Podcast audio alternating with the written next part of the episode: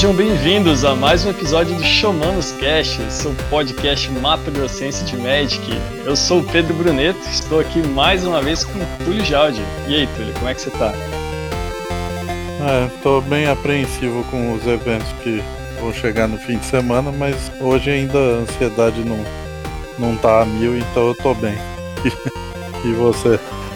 Eu tô bem, cara. Eu, eu tava bem apreensivo ontem jogando, é porque você já classificou, né, cara? A gente ainda tava tendo que, que jogar os, os classifiers pro classifier. Mas agora que eu classifiquei, eu tô mais tranquilo um pouco também. Bom, esse é um dos assuntos que das nossas pautas de hoje, né? A gente vai falar um pouquinho do, dos classifiers dos classifiers e do classifier em si. E vamos falar também do State of the Game, que o Magic Arena solta todo mês. Semana passada eles soltaram, foi logo após ter saído o nosso episódio, no outro dia, então a gente ficou sem falar disso. O Secret Lair Extra Life, que vai sair. Os vazamentos do Commander Legends, mais uma vez aí tendo vazamento de um set de, de Magic. E por fim, a gente vai. Eu acho que o que mais vai tomar nosso tempo aqui hoje vai ser falar sobre o Standard e sobre o novo banimento. Opa, não, pera aí, mentira, não tem banimento essa semana, não, gente. É Brinks. Toda semana tava tendo, mas parece que finalmente o Standard está resolvido, cara. Aleluia! Aleluia! Vamos ver sobre isso também. É, bom, vamos lá. O... Vamos começar então com o State of the Game. Eles lançaram o festival de, de aventura, que inclusive já está acabando uh, no Arena, acho que já até acabou, inclusive que era um eventozinho. Na verdade, vão ter vários eventos, né? O primeiro deles, que foi que, que aconteceu já, era sobre você ganhar algumas cartinhas promos. Você participava lá, pagava duas mil gemas e podia jogar com alguns decks pré-construídos, né? Você jogou, Túlio? Não, eu tive a brilhante ideia de jogar draft antes de jogar isso aí, porque meu gold estava contado, né? Só que eu fiz 0-3 no draft e fiquei sem o gold para jogar o evento. é, 0-3 é triste, mas acontece, cara. Eu mesmo só fiz 0-3 praticamente nesses drafts aí. mas é, então, uh, mas assim, basicamente, você não perde muita coisa, né? É cosmético só. O, aqueles, aquele formato de evento que às vezes tem na arena que não importa o quanto de derrota você tem, eu mesmo consegui fazer as vitórias rapidinho, porque o pessoal ele joga com você, e aí se eles veem que, que já tá ruim de ganhar, eles já desistem, já concedem e parte a próxima para terminar rapidão, né? É legal de jogar, mas nada demais, né? Bom, o que mais? Eles vão trazer alguns Premier Draft, né? Eles vão ter até o dia de, eles, estão com Zendikar Rising, né? O Throne de Eldraine, Tales Beyond Death e o Ikoria Lair of Behemoths. Tem as datas certinhas de quando que vai ter cada um deles, por um tempo limitado. Então eu vou deixar o link aqui no, no negócio para vocês saberem. O Trono de Eldraine, por exemplo, dia 23 e dia 30. Tales Beyond Death, de 30 a 6 de novembro. Tem muita gente que gosta de jogar esses drafts, né, cara?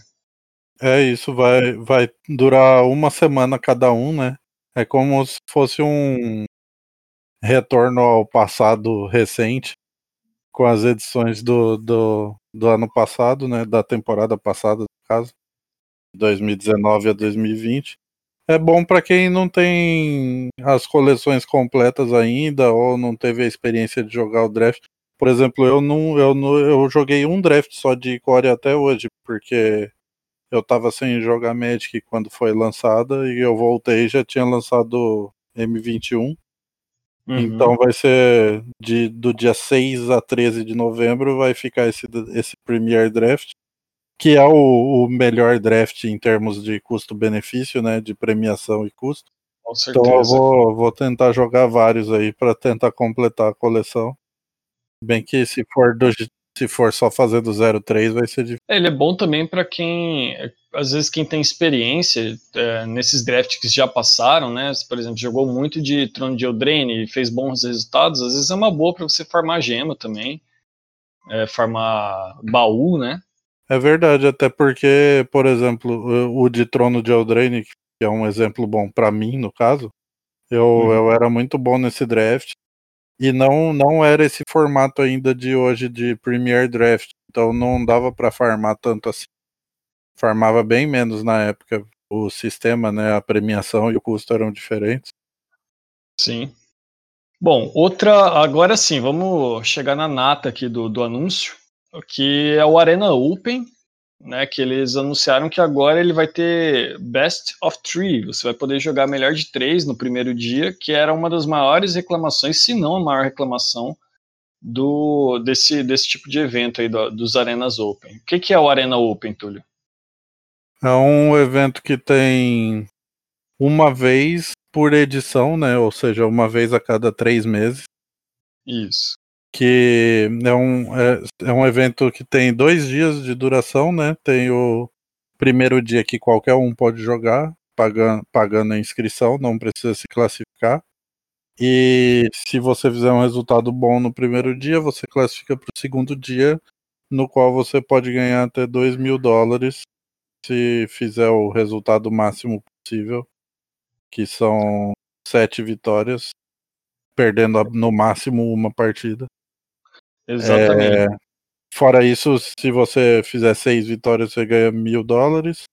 E daí para baixo você ganha um monte de gema. Isso no, no segundo dia só, né? Que eu tô falando. Sim, e sim. a partir de cinco vitórias no segundo dia, você já ganha a classificação para o Qualifier Weekend, que como esse Arena Open vai ser no dia 1 de novembro, ou melhor, começa no, no dia 31 de outubro, esse vai ser pro Qualifier Weekend do dia 7 de novembro. Porque tem um que é agora, né, nesse fim de semana, que nós vamos falar depois.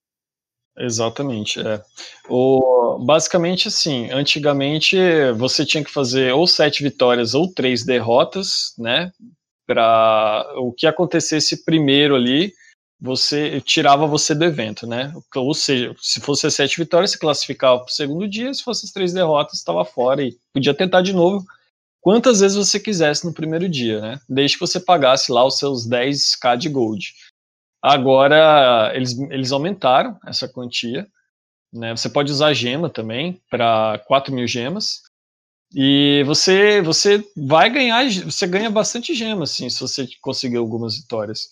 Mas, cara, o, tinha muita gente que reclamava desse evento porque eles achavam que era uma prática meio predatória, assim, da, da Wizards, porque era uma quantia de gold meio alta. E aí tinha gente que ficava muito frustrada porque você ia lá, conseguia, por exemplo, seis vitórias e três derrotas. Aí você queria jogar de novo, obviamente, né? Porque falava, putz, cheguei tão perto. E aí você ia lá e jogava, e jogava, e jogava, e não conseguia. Então, gastava, o pessoal gastava muito dinheiro, porque você pode ir participando com gema, então você vai lá e compra gema. Então, é um evento que eu imagino que a Wizards vai conseguir muita grana com isso daí. Mas que bom que eles deram opção no primeiro dia de melhor de três. Eu lembro que o Nassif mesmo ficava reclamando bastante é, que ele ia super mal nesses eventos. Tipo, ele pagava, ele entrava quatro, cinco vezes no evento e se dava mal e tal, porque ele não sabia jogar melhor de um. Então, acho bem melhor. O melhor de três não é tão sorte, né? Quanto o melhor de um. É, eu, eu ainda acho que eles estão vacilando na premiação do melhor de um. Porque a, a entrada é a mesma, né? Tanto pro melhor de um quanto pro melhor de três. Ou é 20 mil de gold ou 4 mil gemas. No, no melhor de um, se você fizer 6-3, como você falou, que é o resultado mais trágico, né? Onde você mais ganhou, gastou tempo e não classificou, se você fizer 6, 3, você ganha 1.600 gemas. Você ganha menos da metade da inscrição de volta. No é melhor de 3, se você fizer 3 vitórias, você já ganha 5 mil gemas. Que é mais que a inscrição. É, Nossa, é, ficou, ficou muito desbalanceado do melhor de 1 pro melhor de 3. A diferença é que no melhor de 3 você só pode perder, você não pode perder nenhuma. Tem, tem essa também. Tipo, são, são bem diferentes. É, é, são dois pesos, duas medidas, né?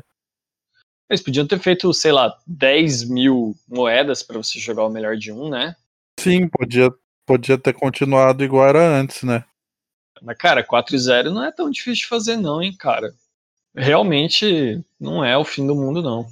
É, pra você, pra você tá fácil, né? Baseado nessa, ontem, sei lá, anteontem. é, tinha fez 4-0, né? É, mas Mas mesmo assim. Mas é que, tipo, é que eu fico pensando que. Que nem você falou. Ah, você fez três. Mas aí você jogou de graça o evento, né? Você vai lá e joga. Tipo, ele se pagou e ainda sobra um, um K de gema pra você jogar de novo. Você vai lá e joga. Acho que compensa, cara, porque o segundo dia, se você fizer uma vitória, é duas mil gemas. Tipo, se você fizer quatro vitórias, é 10 mil gemas, cara. Tipo, 10 mil gemas, se você for comprar com dinheiro, é muita grana, velho. 5, 6 e 7, você já tá ganhando uma grana massa. Beleza que os 5 você ganha 20 mil gemas, mas se você for comprar 20 mil gemas, eu não tô com a conversão aqui agora, mas você vai gastar mais de 100 dólares, com certeza, cara. É, e ainda, e ainda tem a vaga pro Qualifier, né? É verdade, ainda tem a vaga pro Qualifier. E, pô, mil dólares, cara, é, se dá pra você comprar uma casa nova quase já. É, eu não sei como tá a cotação exatamente agora, mas. Mas ainda assim, é uma grana muito, muito boa pra você só jogar um final de semana, cara. Sim. É interessante, viu?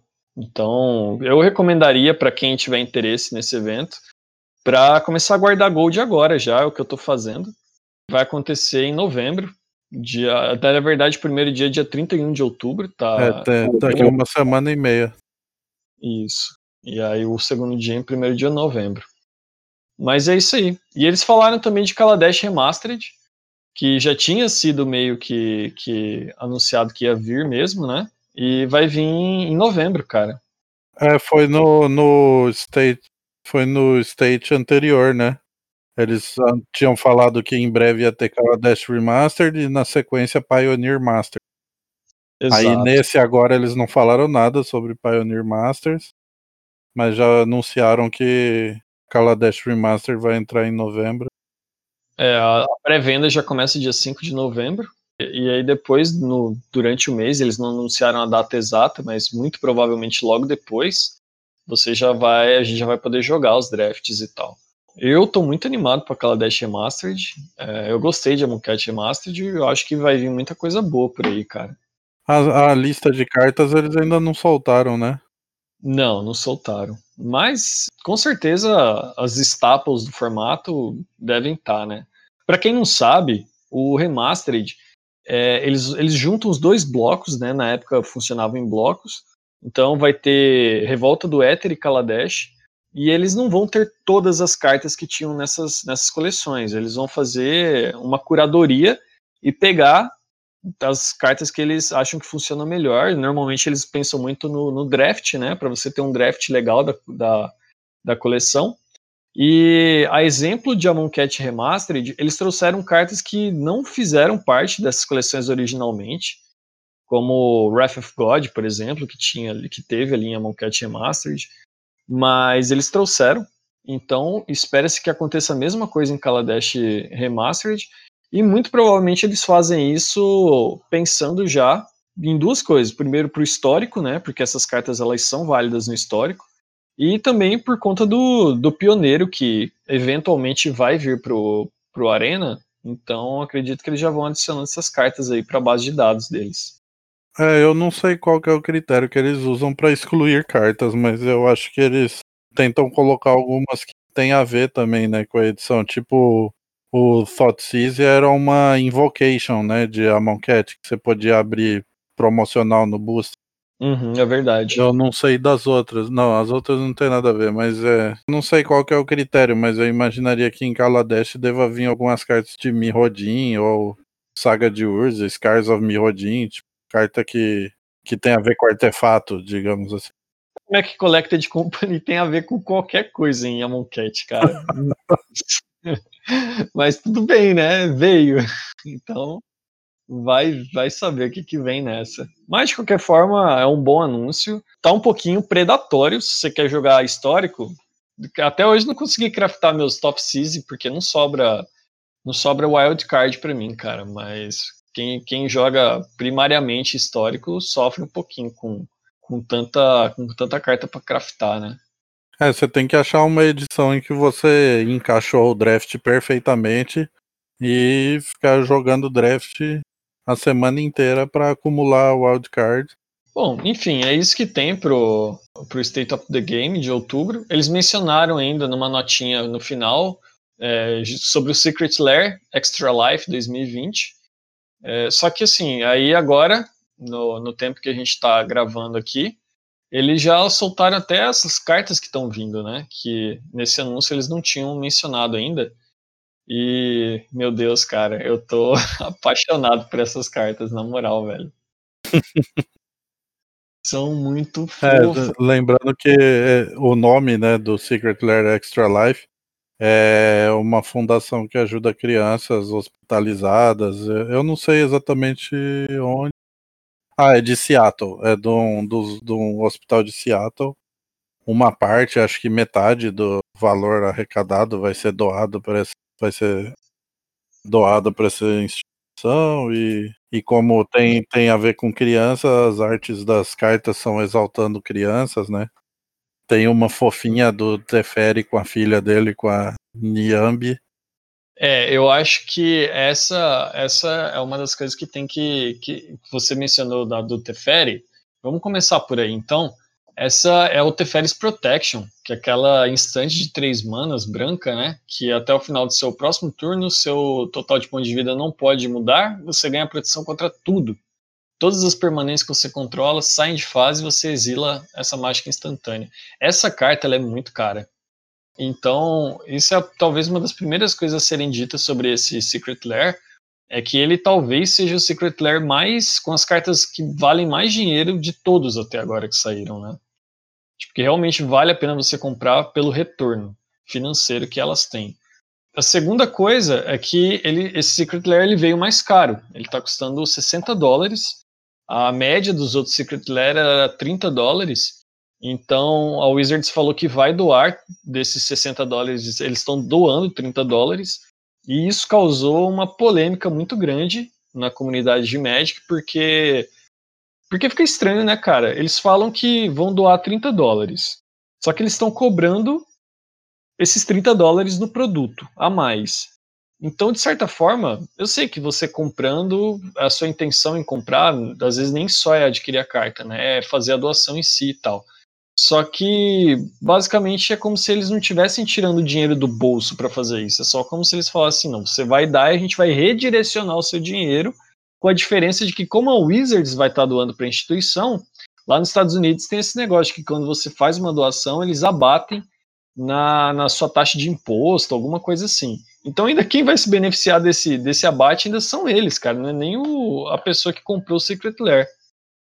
Sei lá, né? Achei bizarro isso. Isso, isso me lembra muito uma coisa que vai ter mês que vem, né? Black Fraud, tudo pela metade do dobro. É, cara, nossa, real. É uma boa, uma boa analogia porque eles estão fazendo, né? Metade do dobro, é isso mesmo, cara. Eu acho que eles, para compensar isso, eles, eles justamente foi talvez por isso que eles fizeram essas, essas artes tão bonitinhas. A gente mencionou o Teferi, mas tem também o Collected Company, que é o Ajane, parece que ele está dando ali um. ajudando a treinar um, um filhotinho, né? De leão. É, cara, é muito fofo. Tem um menininho segurando o que é o amuleto do vigor, ele está segurando ali e tal. E a última carta é a Consecrated Sphinx, aquela criatura de 6 manas, 4, 6 com voar. Que eu não entendi muito bem essa imagem, pra falar a verdade. É que assim, a esfinge original, ela é firexiana, né? Ela, entre aspas, é do mal no lore do Magic, eu imagino. E uhum. essa aí é uma versão boa dela, que eu não sei, não lembro direito o flavor text, eu não tô olhando agora pra carta, mas eu, eu acho que é tipo, ah, eu vejo o futuro e sei que essas crianças são o nosso futuro, alguma coisa assim. É isso mesmo, é. Ela vê o futuro e, e, se trata sobre, sobre essas crianças. Ela tá, ela tá, tipo assim, meio que protegendo as crianças, uma coisa é, assim. É, isso. É, é legal, gostei dela, é bem bonita a arte. To, é, é, uma, é uma subversão interessante da carta, né? Porque... Sim, verdade. É que eu não sabia que ela tinha saído em, na época de Firexia. É interessante isso. Uhum. A, a Flavor Text definitivamente mais bonita do Teferis Protection mesmo, né? Principalmente é, para quem tem filho. Não, é verdade, né, hum. Túlio? Você tá emocionado aí? Ah, agora não mais, mas ontem quando eu vi foi difícil segurar aqui. Nossa, é, é. Tá em inglês essas cartas, naturalmente, Secret Lair não vem para o Brasil. É, tem, são apenas alguns países que recebem eles, né? Ele coloca aqui uma tradução livre, que ele já andou por vários mundos, por centenas de mundos, mas você é o meu universo. E aí a carta tem o Teferi, assim, com, com a filha dele, né? A Niambi. É muito bonita a carta, cara. Eu achei bem legal. Vai vir os playmats também, que você pode comprar na, na Ultra Pro. Playmats estão bonitões também. Mas enfim, essa polêmica aí, tem, muita gente já debateu, e como não é um produto que não vai chegar pra gente, não acho que vale a pena a gente passar tanto tempo falando disso. Até porque uma outra coisa que a gente queria passar rapidão é os vazamentos que tiveram de Commander Legends. Mais uma vez, né? mais uma vez, bem lembrado, porque, ah, embora fazia um tempinho, cara, que não tinha um vazamento grande, assim, tempinho que eu digo, assim, sei lá, duas ou três coleções. Eu vou ser bem sincero, galera, a gente não vai é, falar, especular sobre as cartas, eu, eu, eu nem, eu sequer olhei as cartas que vazaram, tá? Aparentemente foi quase todo set, mas assim, a gente tá falando disso só como caráter de notícia mesmo, eu não acho legal falar sobre, sobre vazamentos. O que chama atenção aqui é, como o Túlio falou, mais uma vez, e mais uma vez a Wizards parece que não vai tomar nenhuma providência em relação a isso, né? Eu não sei, eu, é, eu, na, minha, na minha cabeça que seria de interesse deles eles tomarem providências em relação a isso, porque a spoiler season ela costuma acontecer logo antes de um lançamento. E aí, quando acontece um vazamento desses, além de atrapalhar a spoiler season, você diminui o hype para expansão, né? Porque o spoiler serve para isso, serve para te hypar o máximo, e aí você vai e lança a coleção e todo mundo compra. Então, quando acontece esses leaks aí, pode ter um efeito às vezes contrário, né? É, eu não sei, eu, eu assim, eu, eu não sei o quanto de interesse em média uma pessoa perde pelo produto ao saber com demasiada antecedência o conteúdo dele, né? Mas certamente tem alguma perda nisso aí. É difícil de mensurar, né? Mas é, é péssimo para para companhia um negócio desse. E isso acontece recorrentemente, é, quase todo ano ou mais de uma vez por ano tem um episódio desse. É, eu acho que o, o que talvez se perca, digamos assim, embora como você disse é uma perda difícil de mensurar, é que às vezes dá tempo da, do pessoal especular mais sobre o preço das singles, né? E aí você fica com aquela coisa assim, ah, às vezes não tem nenhuma single de muito valor e tal, não tem uma Chase Rare, uma Chase Mythic muito cara, então talvez isso atrapalhe um pouco as vendas, né? Mas enquanto que quando sai no spoiler você tem justamente menos tempo para ficar ponderando sobre isso, né? Mas enfim, é o que a gente tem para falar sobre esses vazamentos. Vamos ver. A spoiler season está quase chegando e a gente vai poder ver, falar melhor sobre isso, né, aqui no podcast. Enquanto isso, vamos passar para o próximo tópico. Agora para o que a gente realmente está aqui para falar, que é o Standard, cara. Parece que o Standard está divertido de novo, né, Túlio? Parece que o Standard é o Standard de novo, né? Deixou de ser Legacy ou Modern. Agora dá é. pra dá para jogar depois do turno 4. É, não, não que o power level das cartas estejam baixos para o standard como a gente conhecia três anos atrás, né? Mas já não tem mais essas, essas cartas ridículas, esses mana doublers, enablers e engines quebradas, né? Cartas que custam zero e compram card e colocam presença na mesa e ganham vida. Exato. Ominaf, Fires, Wilderness, é, Nissa, que não custa zero, mas dobra mana, enfim.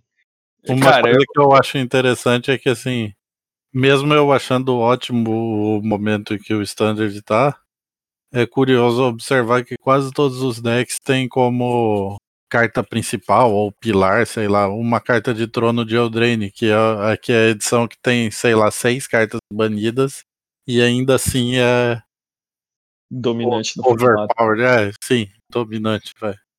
É, a gente vai mencionar aqui algumas cartas que a gente considera sei lá, uh, os, justamente isso mesmo, os pilares aí do, do, do formato, né, para se, se usar nos decks ou para fazer é, decks ao redor delas. Mas se você tá querendo usar o seu deck, construir a sua tech aí, vai, abre lá no Arena, filtra, coloca Trono de Eldraine.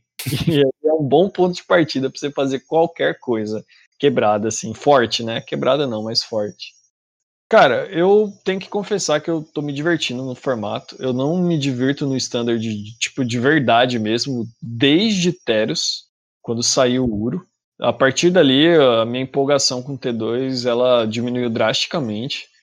Mas eu sei lá, cara, eu tô, tô feliz, eu tô vendo um monte de deck diferente. E uma das coisas que eu sempre gostei bastante de fazer, que é tentar fazer lista diferente e tal, tentar atacar o meta e tudo mais, tá dando para fazer, né? Talvez não da forma da melhor forma possível, porque a gente não tem um meta estabelecido, mas eu tô conseguindo pelo menos tentar. É, a única coisa que eu tô sentindo falta um pouquinho assim no, no, no standard é possibilidade de mais decks agressivos variados. Basicamente a carta que carrega os decks agressivos no momento é Embercleave e tipo é quase obrigatório o seu deck agressivo ter essa carta, ou seja, seu deck já já tá automaticamente travado na cor vermelha e o melhor deck que usa essa carta é o RG Agro, né? O vermelho e verde. Que tem algumas variações também, não é engessada a lista. E Sim. talvez algum deck vermelho e branco com o Inota também. Que, que também tem pouco espaço para mexer no deck, porque você tem que ter um, um mix né, de não humanos e de humanos, e as opções não são tão variadas. Mas também não é um deck engessado, não é a mesma lista. Mas tirando esses dois, não tem muito deck agressivo bom, tem, tem pouquíssima opção. Então, basicamente, 80% dos decks do standard atual são, são mid-range, porque, como você disse, não tem um meta bem definido, então fica difícil de jogar de control, né? Sem você saber exatamente qual é o metagame e as ameaças fica difícil de montar um deck com basicamente só resposta, porque sem saber as ameaças você vai responder o que, né? É, e a gente tem bastante, bastante resposta boa já, mas, com, mas assim, conforme for saindo as próximas coleções, a gente vai ter acesso a, a mai, uma variedade maior, né? É, acho que a gente pode começar falando aí justamente do que, do, se você, que, que você considera aí as cartas que são as mais fortes, digamos assim, né, para o pessoal que que está querendo construir deck, o que, basicamente que você acha que vai ver bastante jogo aí. Você tem já uma listinha?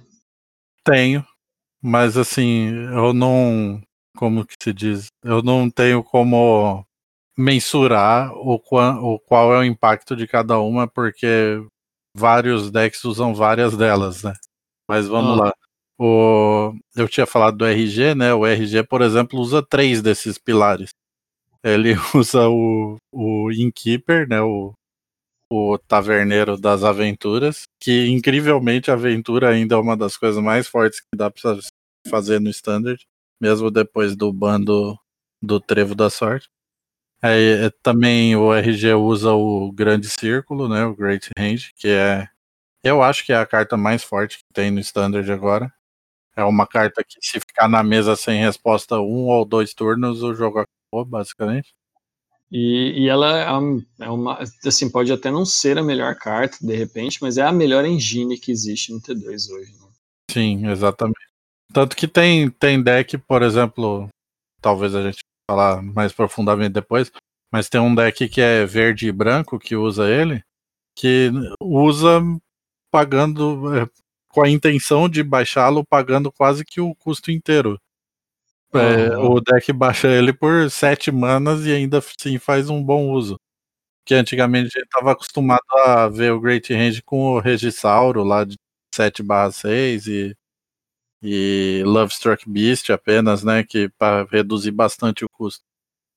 Pra cheatar ele no jogo, né? Você coloca ele. É, é mas, mas ele, É, mas ele é tão forte que até por 7 ou 6 manas ele tá jogando bem. Além disso, tem a Brasolâmina, né? Em Berclive, que é uma das, das cartas mais odiadas, digamos assim, pelo pessoal. Uma das coisas mais fortes para estar tá se fazendo, né? Sim, e também é de Trono de Eldraine, obviamente. Tem o pacotinho de, de mil, digamos assim, né? Que são alguns dos, dos ladinos, rogues. O, o caranguejo, eu esqueci o nome do caranguejo, é Ruin Crab. É porque eu sempre confundo com o outro que é Hydron Crab o anti. Essas são, são as cartas de mil, né? E antes do. Antes da gente começar a gravar aqui, eu tinha falado uma outra carta para você, mas agora eu mudei de ideia. Para mim, o, o, quinto pilar é o Crocs, que su, substitui o, o Uro, né, na, na, na, na roubalheira, é, na roubalheira de card advantage e, e, finisher. Inclusive ele dá ele dá cara, né, para um arquétipo inteiro que é o BR mid-range, BR Crocs, sei lá como queira chamar. Sim. Que deu praticamente esse deck que fez o formato inteiro começar a andar para frente, né?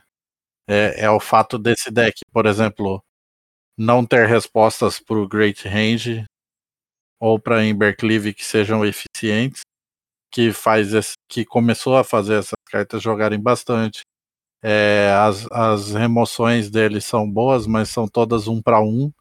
É, também beneficia os decks a usarem o, o Taverneiro, porque você pode guardar o Taverneiro na mão para já fazer no mesmo turno uma ou duas aventuras e já comprar duas cartas antes do hack dos remover. E também a gente tem visto muito Cling to Dust e outras cartas de exilar cemitério em main decks, justamente porque esse deck foi o, a fase zero, digamos, do novo formato, do novo standard. Sim, e mesmo assim continua muito forte, né? O, apesar de ser uma estratégia supostamente fácil de você conseguir counterar, afinal de contas você pode exilar o Crocs enquanto ele está no grave, é, bom, se fosse fácil assim, o Uri não tinha sido banido também, né? Mas a gente tem o Clink to Dust, que inclusive o pessoal usa muito de main deck por, uma, por vários outros decks. Ele acaba sendo. É, às vezes o Crocs ele é pego incidentalmente. O pessoal usa às vezes contra Mirror de UB Rogue, pensando já nisso. Mas o. A gente tem o Scavenging Use também, que a maioria dos decks verdes usa de 3 a 4 cópias normalmente no main deck. E mesmo assim é um deck bem competitivo, né, cara? Ele consegue fechar o jogo independente disso. É, exatamente, porque eu, assim, eu falei fase zero do formato, que foi começou basicamente com o, esse hack dos Croxa e o UB Rogues, né? Foram Sim. os dois decks que surgiram, subiram ao estrelato, digamos assim, ao, ao Tier 1, quando aconteceu o ban do Omnef, do Trevo e do Escape to the Wild. E aí os decks começaram a se adaptar em cima disso, né? Um monte de uhum. deck com Scavenging Use, Great Range. Ah, eu falei que o BR não remove Great Range direito, o Uber Rogues também não. E, e além de tudo, para anular o Great Range, tem que ter nove cartas já no cemitério para conseguir anular com o Afogar no Lago. Isso. Então foi assim que começou o formato a, a andar para o que, que a gente tem agora, que é uma variedade infinita de decks. Sim. É, a sua, lista, a sua lista de pilares ficou um pouco parecida com a minha. A minha definitivamente vai Great Range Ember Cleave, mas eu coloquei aqui que. Eu, acho que você, men você mencionou o Yorion na sua? É, eu tinha colocado o Yorion previamente, mas eu mudei para o Croxa porque o Yorion é uma coisa mais recente, né? Sim, sim. Mas eu acho que daqui para frente, assim, é, é uma das coisas que a gente mais vai ver, cara. E eu não, não vejo isso mudando tão cedo, assim, pelo menos até sair uma nova coleção. Eu acho que vai ter Iorio para tudo quanto é lado. E, ou até pelo menos alguém achar algum deck ali que, que digamos assim, que seja mesmo Tier 1. Mas a exemplo de outras coisas, outras saía acontecia um banimento ou saía uma carta nova e o formato já era, digamos assim, resolvido em uma semana, a gente já está indo para a segunda semana já e não existe um deck que você possa falar com certeza que é o mais forte, muito pelo contrário. Né? Agora tem um monte de decks que estão disputando esse, esse lugar de mais forte aí. Então, mas eu ainda eu acredito que o Iorion seja uma das coisas mais poderosas para se fazer no standard por enquanto, pelo menos. Então, ele, por, por isso, assim, ele configura um, um pilar para mim é, no momento. E talvez até depois da, da, próxima coleção e tal. É uma carta, no mínimo, no mínimo do mínimo, ok, né? Agora Sim. eu coloquei também o Skyclave Apparition, cara. Que eu acho que ela é muito forte e vai ver muito jogo por muito tempo ainda. É, e ela joga bem em conjunto com o Iorion. É, é verdade, inclusive joga bem com o Iorion, tem isso ainda. Uh, ela, e é uma carta que, quando ela joga em formatos mais em formatos eternos, é um bom indício, normalmente, um bom indicador de que ela é uma carta que é muito forte no standard também, né? É, só para finalizar aqui minha lista, eu coloquei eu coloquei aqui meio que empatado o Heartless Act como uma carta de pilar. É um bom incentivo para você usar o preto. É, atualmente é a melhor remoção que a gente tem, ou talvez não a melhor, mas a mais utilizada, a mais versátil. E por fim é o Inota, cara. Porque a Inota não porque eu acho essa carta boa, inclusive eu cansei de repetir já para um monte de gente que me conhece, eu acho ela horrível, mas a Winota, ela varia, ela é tão boa quanto o payoff que você tem disponível. Por enquanto a gente não tem nenhum humano que tá, tipo, quebrando o jogo, mas a partir do momento que tiver, cara, ela tem um potencial absurdo.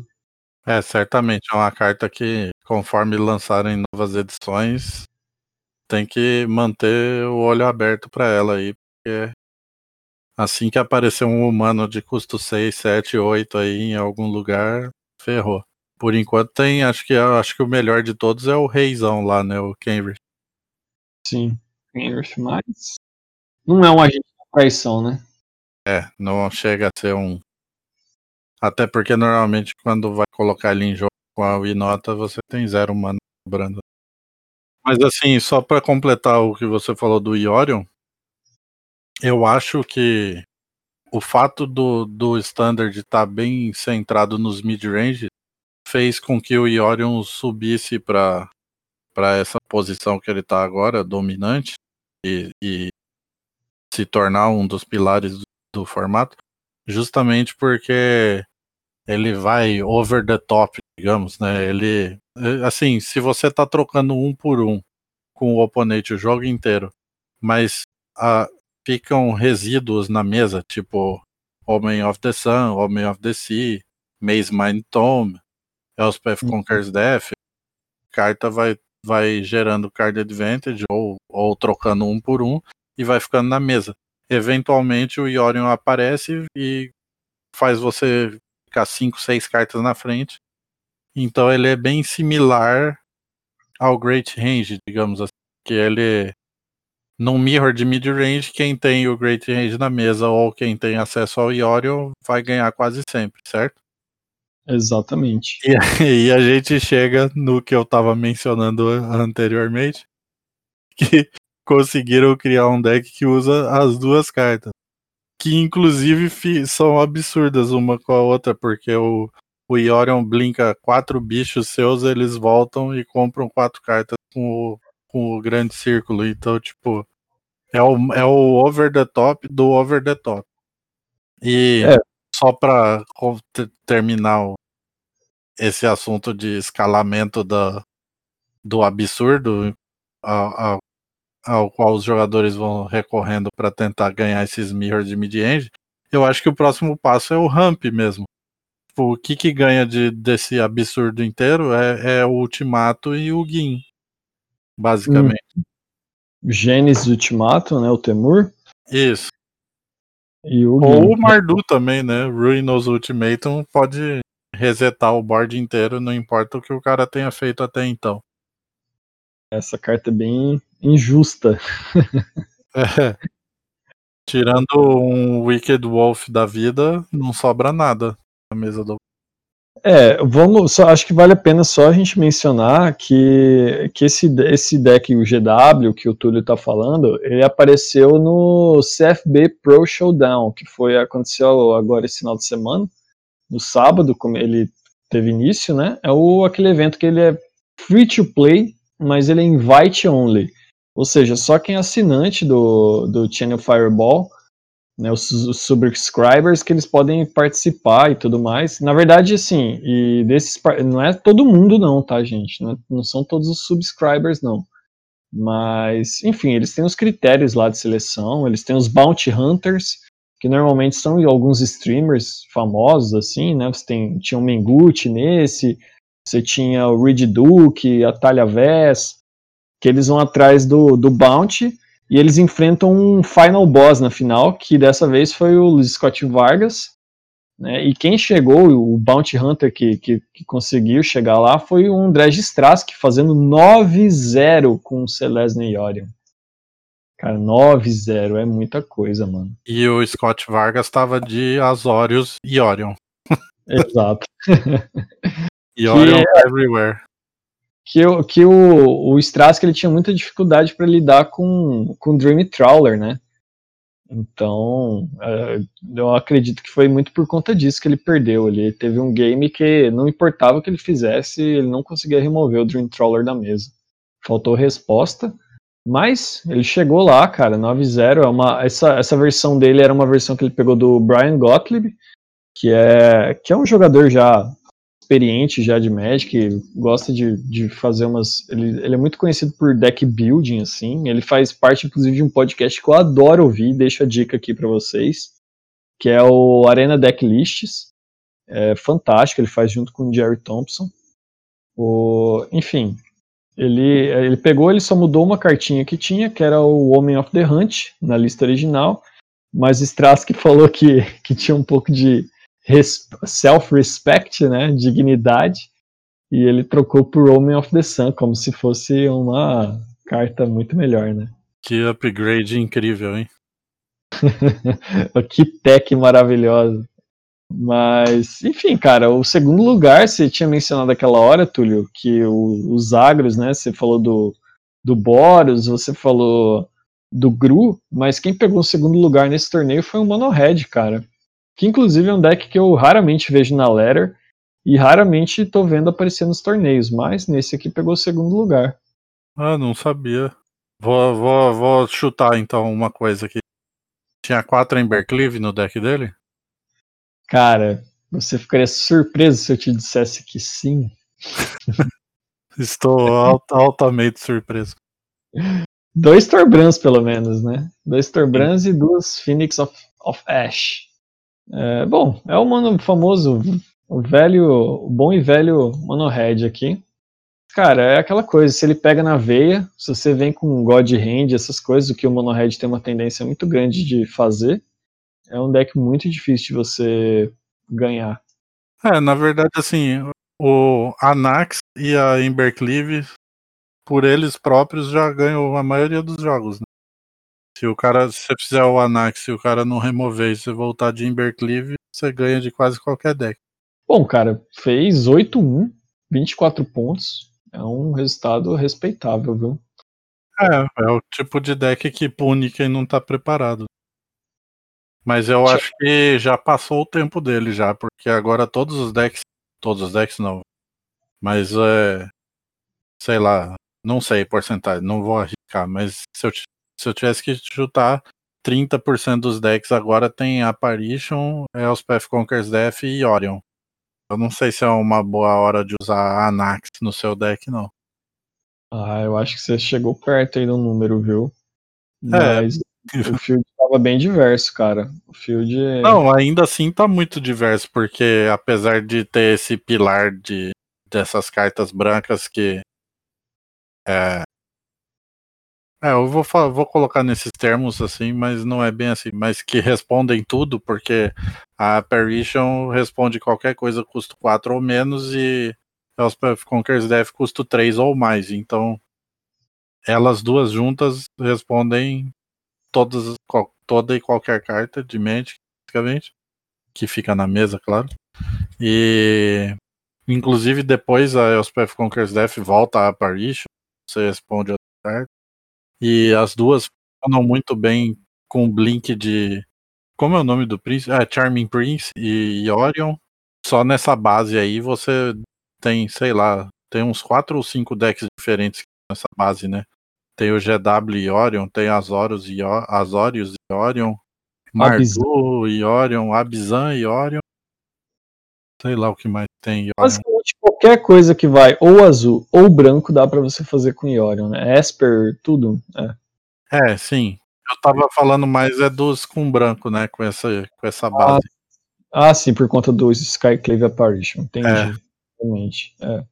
Mas assim, o que eu quis dizer que a época já passou é que esse torneio foi sábado agora. Sábado e terminou no domingo, né?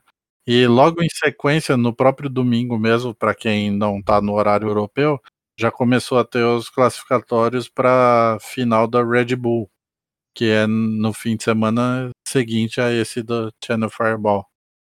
E, e, e aí que começaram a explodir, né, esses decks de Orion por causa do de agora. E a gente começou a ver nas, nas listas aqui de quem se classificou que tem até uns agros diferentes. Tem Mono White agro, tem Mono Black agro, então, tipo, o pessoal já tá começando a, a montar decks diferentes para tentar ou passar por baixo de um jeito diferente, ou e mais over the top ainda, como eu falei, tem Bunt, Orion, tem não sei o que. Tem uma infinidade de decks, não sei se você quer falar sobre. É, vamos falar sim. Eu só quero esclarecer para quem ainda está por fora, né? Quem por algum motivo não sabe o que está acontecendo ou que são esses torneios que a Red Bull está fazendo. É, o nome deles é Week of Wings Entry Event que são os eventos que eles classificam você para a classificatória que vai acontecer nesse sábado. Para quem não sabe, a gente está gravando agora numa terça-feira, dia 20 de outubro. Então, é, esses eventos, como o Túlio falou, começaram a rolar no domingo, de certa forma. Em alguns horários de alguns lugares do planeta, seria segunda-feira. Mas, enfim, eles vão até até quinta-feira? Não, até sexta-feira. Sexta, é isso. Então, eles estão acontecendo aí uma média de três por dia, já aconteceram vários. Então, se você fizer. Eles são seis rodadas, standard, maior, todos tinham sido standards até então. Se você fizer quatro vitórias, você já está garantido. São seis rodadas, fez quatro vitórias, classificou ele. Se você tiver feito 4 de 0, por exemplo, ele, você nem é pareado mais. Entendeu? E aí você pode jogar essa classificatória que acontece no sábado que é o Week of Wings Qualifier. E esse evento, ele vai te qualificar, enfim, qual que é mesmo? O evento Red Bull Untapped Finals, né, da season de 2020. Que, que já teve 15 outros classificatórios e com mais esse último vai juntar 16 jogadores, né, para disputar um prêmio bom no final. Exato, porque quem classifica para o Red Bull Untapped Finals é, o, é o, apenas o primeiro colocado desse Week of Wings Qualifier, tá? É, além disso, ele vai ganhar 10 mil dólares e, enfim, gente, é, para quem para quem está ouvindo isso, a gente já tinha falado um pouco disso semana passada no podcast, tá? É, se você chegou agora, só queria te avisar que ainda dá tempo. Não é a coisa mais difícil do mundo, tá? Pô, eu consegui classificar com 4-0 na, primeira try, com um deck que eu tinha feito resultados horríveis até então. Eu não tava, eu fiz com Golgari Aventuras, que é um deck, que é um arquétipo que tá jogando muito, né? Um deck que tá jogando muito.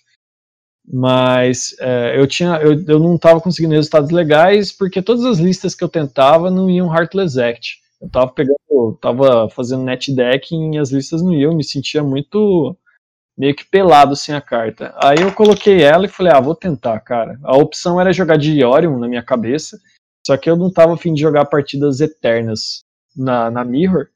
Então eu fui de Golgaris Aventura, de Golgar Aventuras, tive a sorte de não pegar deck de Iorium, peguei dois Monoheads, uma Mirror e um deck tão aleatório que eu nem consigo lembrar qual é, e foi isso. Mas, enfim, mesmo que você não seja, tipo, você tem azar, por exemplo, né? Ainda assim você tem muitas chances de, de jogar. Lembrando que é de graça. Exato, é de graça, cara. E se você jogar no, nesse de sábado agora, você conseguiu classificar e você vai jogar, velho, é, até o momento aqui, tem 800 pessoas que vão jogar esse torneio.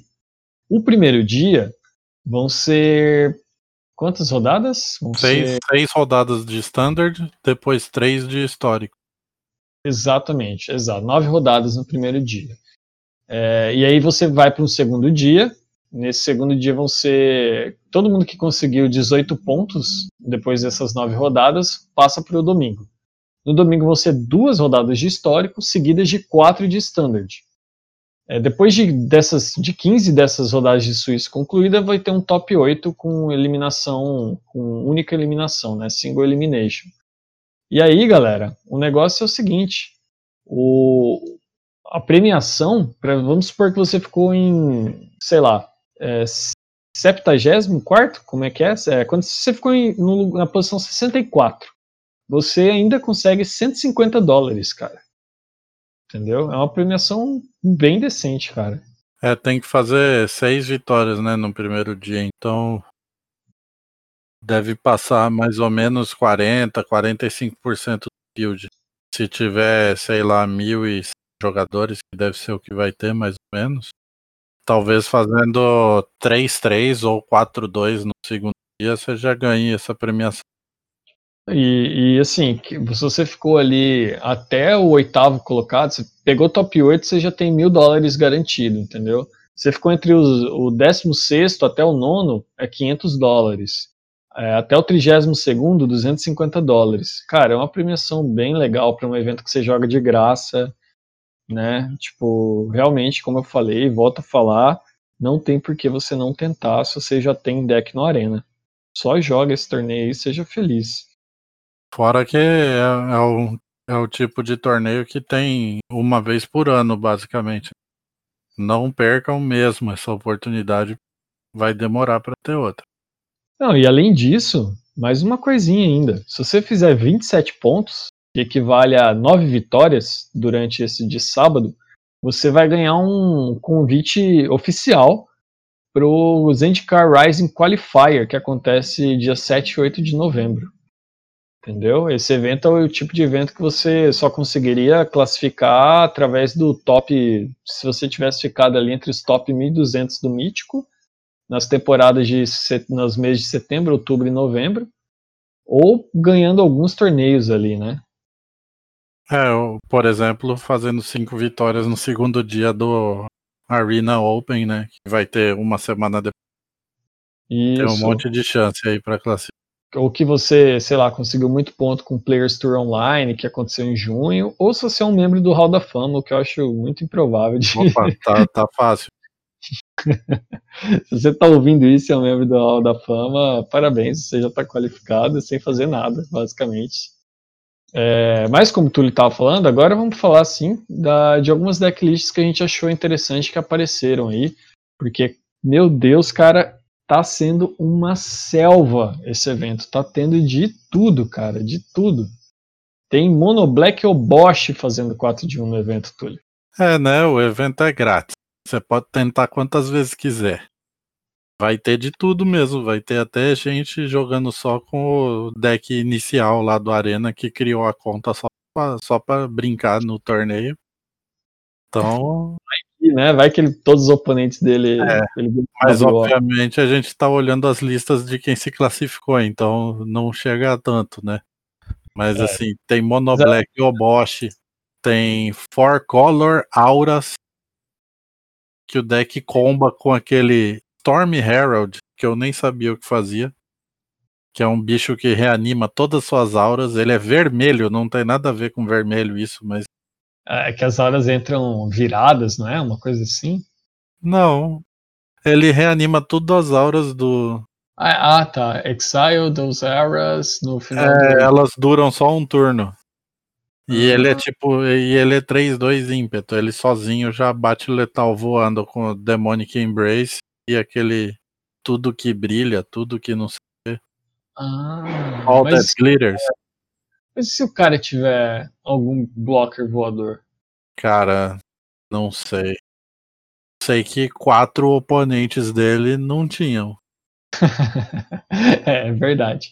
Bom, deve pegar bem. Ah, bem ele tem aquela aura aqui da Trample, aquela aura verde, que Ah, quando entra no campo dá um draw e te dá mais um E0 e Trample. Sim, sim. Ah, isso explica muita coisa. Bom, eu não sei, eu só sei. Aí te- teve, tem um Izet Control que eu adorei também. Que o cara usa Zirda de, de Companion. E ele só mata com aquele terreno que vira bicho e com o Shark Typhoon. Eu, eu tentei montar um deck assim, mas eu tava usando aquele. Como chama aquele monstrão que quando cicla quatro vezes ele entra no campo? Que é o 88 Trample Haste. É, ah, I- é Idaro. Idaro. Eu só conheço ele por como Godzilla versão vermelha. É, é isso aí. Eu, eu- ele tem uma carta de Godzilla mesmo. É, eu tinha tentado com esse bicho, esse deck, e não tinha dado muito certo, não. Mas é na época que tinha Omnef, troço. E o deck era muito ruim. Cara, Mas- eu como é que você não ficou animado com esse Mono Red Ramp aqui? Olha, eu, eu fiquei animado quando eu vi que tinha ele lá. Mas a hora que eu vi a lista, não gostei muito, não. Eu tinha esperança de que fosse com o combo dos Minotauros lá. Ah, do, do você fala daquele que tem combate extra? É, porque você tá ligado que tem uma carta que é 8 manas, busca 4 Minotauros, né? Ué, não, não sei É, não. é de. É de deck de Brawl ou Planeswalker, sei lá, de Teros. Ela não é da, da, da Ah, edição. Nossa, cara, eu lembrei. Nossa, Aí tem uma versão que faz isso. O cara faz uma pedra de mana no turno 3, aquela que é indestrutível, provavelmente, sei lá. E aí no Ah. turno 5, não, no turno 4, você faz o que gera 7, faz ela e busca os minotauros lá, inclusive esse lendário aí que tem combate extra, e sai batendo. Caramba, velho. Tem, tem como usar aquela barreira que dá ímpeto pra todo mundo também, que usa no combo de Neoform, no histórico. E aí você já bate letal já com, com a galera chifruda. É isso que é legal, né? É isso que tá legal no T2. À- Às vezes a galera pega aquelas cartas assim que ninguém lembrava mais que existia e fala, ah, quer saber, agora vou, vou ver se essa carta funciona. E às vezes funciona, cara. O, esse Iron Crag, Iron Crag Feat aqui, que é aquela, aquele feitiço que adiciona sete manas vermelhas, é uma dessas cartas que eu imagino que o pessoal tava doido pra, pra fazer funcionar rampando no Ugin, né? É, porque, como eu disse inicialmente, não tem muito control no formato, então não tem muito counter. Então você pode tentar, basicamente, você pode tentar fazer funcionar qualquer loucura que você quiser, que uma hora vai funcionar, porque não, não vão ficar anulando o tempo todo. É, eu fiquei, eu fiquei com vontade de testar várias dessas listas aqui que eu vi, cara. Sutai Control, o cara fez 4-2, ele usa um encantamento de Icória, o Titan's Nest. Tem muita coisinha. É, eu, eu já tentei buildar com essa cara um monte e nunca consegui. É isso que eu ia falar pra você. Às vezes, assim, o, li- as listas dos caras às vezes não agradam muito ou parecem que não estão muito refinadas, mas sempre tem alguma coisa que você pode extrair delas. Alguma ideia, algum arquétipo, sei lá. Algum Sim, sim. combo, alguma interação de carta. Um rapaz fez um, fez 6-0 com Orzhov Humans, por exemplo, que Ah. também é um, um, um tipo de deck que muita gente estava tentando fazer já tinha muito tempo. Tá legal, cara. Eu achei, achei da hora, assim, essas listas que apareceram e elas, como você falou, elas te lembram de algumas cartas aí pra gente tentar explorar. Eu já tinha separado algumas cartas que eu queria fazer funcionar. Curiosamente, são cartas de, de Icória, que é uma coleção que todo mundo acha um lixo, inclusive eu não sou muito fã, mas na minha opinião tem algumas das coisas mais divertidas que você consegue fazer se funcionar. Primeira delas é justamente os ultimatos, cara. Ultimato Abisão é uma carta que eu tento fazer desde que ela saiu em Icória. Né? Você tá, falou que estava tentando fazer com o Ultimato Ruinoso, que é aquele Mardu. Isso. Acho que é uma das melhores formas de atacar é, esses decks de valor, né? É, os decks de Orion e os decks Grande Círculo, né? Eles têm sérios problemas contra essa carta. Porque o Gin ele é ruim porque quando o Gin exila, se você tiver um Trail of Crumbs, por exemplo, os artefatos vão ficar todos na mesa e tal. Então, assim, você consegue voltar o Troll. Você consegue deixar, às vezes, tipo assim, um lobo que voltar a fazer, ele fica indestrutível e tal. E o Ultimato. O, o Gin nem consegue exilar o, o círculo. Ele não consegue entrar exilando porque ele entra com sete marcadores só. É, a Embercleave também não, né? A Embercleave é seis, né? Mas aí você já tomou uma porrada também, então sei lá. Não, é verdade, ele exila Embercleave, mas tipo assim, qualquer bicho que entrar mata alguém, um choque mata alguém, né? É. Oh, é, realmente, agora que você falou, eu tô prestando atenção que as cartas que eu que eu mais gosto também de, de tentar trabalhar em cima são de Icória. Que são a Narset. O, ah, Narset também, cara. Aquela Song of Creation. Ah, essa eu já tentei, mas é muito difícil. o, o Ultimato Mardu. Na verdade, assim, eu até preferia montar com outros ultimatos, mas o Ultimato Mardu é o que mais faz sentido para mim, porque ele parece que que ataca muito bem esses decks mid-range e também a base dele é o branco, né? Ele tem no custo dele a cor que é tripla é o branco. Então dá para usar nos decks que usam aparição e Elspeth Conquers Death facilmente. Sherry então, Eu tô tentando trabalhar em cima disso agora. Inclusive, quando a gente começou a gravar, eu tava terminando de mexer num, num esqueleto de deck com isso. É, eu acho uma boa mesmo, cara, porque porque assim, exilar, eu falo isso desde que veio, acho que desde Teros que eu venho falando isso pro pessoal. É, que na época ainda, um pouco antes de Teros eu falava, eles estão soltando muita carta que exila, que exila. Ah, desde o Drain, na verdade, que tinha, justamente por conta desse troll agora que tá vendo o jogo, né? Que ele, ah, volta do Grave se você sacrificar três foods e tal. Tinha umas coisinhas assim. E eu falo, pessoal, fica de olho em coisas que exila Grave. Veio Teros, veio Uro, veio Croxa. Então, assim, é, é, o Skyclave Apparition é muito bom porque ele exila o Croxa. Né? Você tem o Aspect Conquers Death que exila também. Eu acho que exilar é o futuro mesmo, cara. Só destruir não resolve, não. É, o, o interessante da Apparition também é que, vamos supor que o seu deck tenha, seja um deck com Apparition, tanto faz qual, e use, sei lá, seis, entre 6 e 8 remoções de criatura. Se você enfrentar, por exemplo, um deck control que não tem criatura nenhuma, ela ainda faz, ela faz as trocas dela, né? Tipo, ela, sei lá, exila um Felidar Retreat do cara, uhum. tá de Azorius Control ou qualquer coisa similar. E a hora que o cara matar a sua Apparition, ele ainda faz a ficha que vai dar uso para sua remoção que estava perdida na sua mão, né? Então, é, tipo, ela... outro Skyclave, né? Sei lá, que aí não devolve nada pro cara. Não, não, é, a Marisol não exila token. Ah, ele não exila? Não. Olha só, ainda bem que eu não cheguei a fazer essa misplay, então. Mas assim, é, é, ela permite você jogar de um jeito diferente, digamos assim. Você consegue jogar por valor em matches que normalmente você não conseguiria.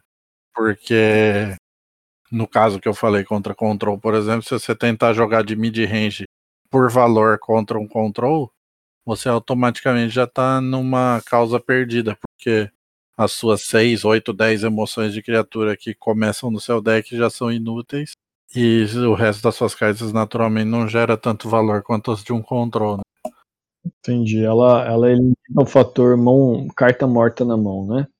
É, é sim. E enquanto ela naturalmente já responde permanentes problemáticas que, que as remoções não removeriam. Então, tipo, a carta é uma carta muito versátil. Não é à toa, você tinha falado que ela joga formato eterno.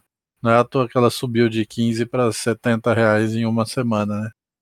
É, e ela tem mais uma coisa legal ainda, Túlio, que é o fato de que ela, ela poder pegar até o custo 4, ela, tipo assim, o Elspeth Conquista Morte é de custo 3 para cima. Então, por exemplo, o Elspeth Conquista Morte não pega Croxa, né? Então, você tendo o Skyclave Apparition, você pega esses custos que o Elspeth Conquista Morte não alcança, e justamente no early game, que é quando esses decks, às vezes, mais control, talvez, ou mid-range, às vezes sofrem um pouquinho. Né, pra Exatamente. Além de ser um corpo na mesa, né? Que às vezes ainda troca com, com algum bicho do cara, ou, ou exige uma remoção, tipo Stomp do, do gigante, ou um Harzact, alguma coisa. Isso, tira mais uma carta. Eu, eu tenho achado ela excelente no contra os decks de Rogue. Porque exila aquele custo 1 um chato lá do cara. Quando o cara matar, vai fazer só uma ficha 1 barra 1 praticamente irrelevante. E como ela exila, depois o cara não consegue voltar com lurro. Ou com H Jeans Awakening, né? É, isso. É, é muito boa essa carta. Por isso que eu tô tentando montar com ela e com o Ultimato. Você já pensou em usar Snap Decks no deck? Eu não sei se faz muito sentido com o que você quer fazer, mas normalmente esses ultimatos, ele, as criaturas que, que vieram, digamos assim, das mesmas cores, né? Elas fazem, costumam fazer algo que vai meio que no sentido de jogo. Por exemplo, o Ultimato, Gênesis Ultimato, ele tem a Iluna, que quando você faz a mutação dela, ela vai exilar do topo de permanente e colocar no campo de batalha direto, que é mais ou menos o que o Ultimato faz, né? Um Ultimato nerfado. O, o Ultimato Abizan, ele volta uma permanente de cada tipo, que é mais ou menos também o que o Nephrai faz, embora ele só volte criaturas até o poder 10. O Snapdex, ele não faz bem isso, ele não, não destrói as coisas do cara, mas, cara, eu acho essa criatura muito, muito forte. Ela é uma 4 mana 3-5 golpe duplo, que quando sofre mutação causa 4 pontos de dano à criatura ou Planeswalker, que o oponente controla e você ganha 4 de vida. É, eu só não gosto muito dele porque ele não mata o Yorion. É, ele tem. Bom, ele não mata. Você fala só no mutação. combate. É. A mutação, entendi. Por isso que eu não, não tenho gostado muito dele, não. Mas eu tô, eu tô querendo usar o Mitos dele. Qual que é o Mitos Mardu? Eu não lembro agora. É quatro manas, cada jogador escolhe um, um tipo de permanente, né? Um. Tirando o terreno, né? Escolhe um artefato, um Planeswalker, e um encantamento e uma criatura e sacrifica o resto.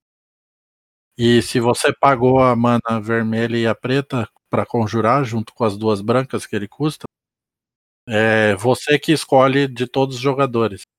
E esse, essa carta também é muito boa contra esses decks de Orion, porque ele, ele fica com um monte de fichinha 1/1 na mesa do, do Augúrio do Sol, Homem of the Sun.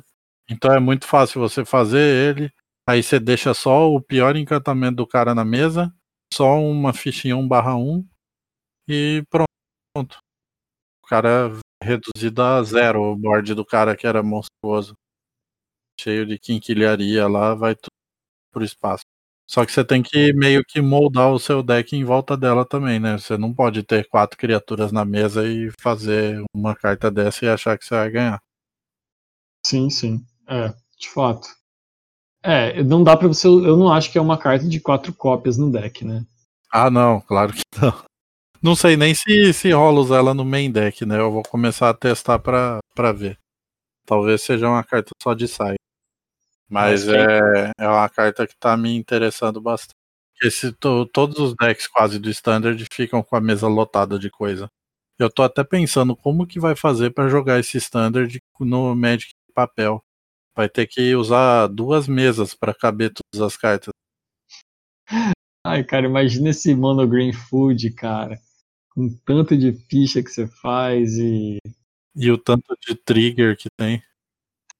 Nossa, mas, enfim, o monogreen food é outro deck que tá arregaçando. Ele é um. Ele não é. Ele não é aquele, aquela versão do monogreen que a gente tá acostumado a Stomp. Ele é muito grind, cara. Ele é muito grind. Você vai ganhar, sei lá, no 26 turno. Eu me arrisco a dizer que o Monogreen Food é o único deck control do formato, inclusive. Sério? É, é pra mim esse deck é control, porque é, ele não tem nem aquele aspecto mid-range de, de conseguir ganhar batendo se o oponente não tiver remoção, ele não faz nada. Ele só fica comprando carta. É verdade. Ele, o, o, o Monogreen Food, para quem não sabe, ele usa da, de duas engines muito poderosas, assim, que é a Great Range, obviamente, e o drop um deles é o, é o Guzi, né, mas, e que gera uma food de token para a segunda engine deles, que é o Tree of Crumbs, aquele encantamentozinho, trilha de migalhas, que você, quando você sacrifica um food, você pode pagar uma mana, você olha as duas do topo, escolhe uma para colocar na sua mão tem que ser terreno ou criatura, né, Túlio? Não, qualquer permanente. É qualquer permanente? Sim. Ah, Pode pegar o grande círculo também. Que loucura. Só não pega em instant source. Bom, enfim, esse deck ele é, ele, ele é muito resiliente porque é muito difícil de você conseguir lidar com, com as coisas que ele tem, porque você tem ali o lobo, que ele fica indestrutível por conta da, das foods que você coloca ao longo do jogo. E o Troll, que volta do Grave toda hora, sacrificando os fichas de comida também. Então, e o Troll por si só, como já pegando nessa onda aí que o Túlio falou de ser um deck control, faz sentido, porque o Troll, os decks de controle normalmente eles precisam de uma win condition, né? E o Troll é a win condition do deck, na maioria das vezes, porque ele é uma criatura 7-6 que bem costumeiramente vai ser 8-7 por conta do Great Range, e ele tem Trample e Vigilância, cara. Além de ser praticamente imortal. É, e o deck tem, sei lá, 11 ou 12 remoções, né?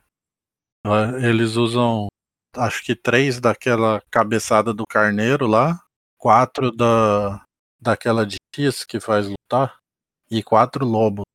Tem mais remoção que um deck control normal. A Realmente. fraqueza do deck é não ter remoção em massa, né? Eu não sei se Extinction Event, Extinction Event também pega bastante coisa desse deck, né? A maioria das criaturas é, que, que interessam são par, né? Scavenging Use, o Troll, Sim. o Lobo. Aí, eu, assim, o, que eu, o que eu ia falar, que eu tinha falado que esse deck não tem como sair batendo que nem louco, eu exagerei um pouco, porque o deck usa quatro do Castelo Verde, né? E com o Ganso, por exemplo, e o Castelo tem como fazer o Troll no turno 4. Se o oponente não tiver resposta, você ganha rapidão, né? Mas tirando isso, é, é bem raro esse deck ganhar rápido.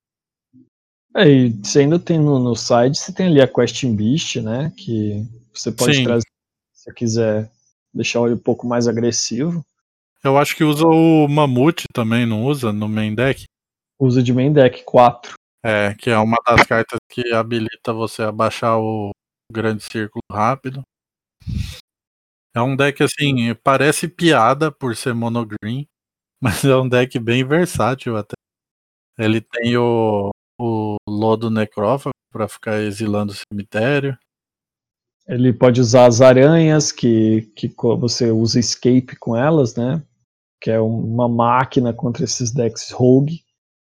É, e, o, e, os decks de Rogue também, é, eles no primeiro dia do Qualifier que, que teve, se, os dois primeiros eventos ali do, desse Qualifier do, da Red Bull, ele teve bastante lista de Rogue no topo. A versão que usa o Lurus como Companion, e, e, ele tem, na verdade, ele não é tão rogue e é mais mil, porque vai os Rain Crabs e às vezes uma gárgula, alguma coisa assim tá fazendo bastante resultado também. Era um deck que, na real, assim, tá fazendo resultado, mas tem que dar uma olhada certinho na conversão de vitórias, porque eu imagino que o tanto de deck list, de porcentagem do, do, do torneio que esses decks devem estar tá comendo, deve ser altíssima, cara. É, a gente está sem estatística concreta sobre isso. Talvez até tenha, mas a gente não tem isso em mãos agora, né? Quer ver? Vou pegar aqui. Vou pegar do. Vou pegar desses últimos que rolaram só. Pronto, encontrei aqui. Vou pegar o, os, os, três primeiros aqui, só pra gente. Vou só dar uma olhadinha na porcentagem do meta que eles apresentaram aqui pra gente. Archetype Breakdown. Dimir Rogues é 13% do field. No, no primeiro, tá, gente? No que aconteceu, o primeiro evento que soltou.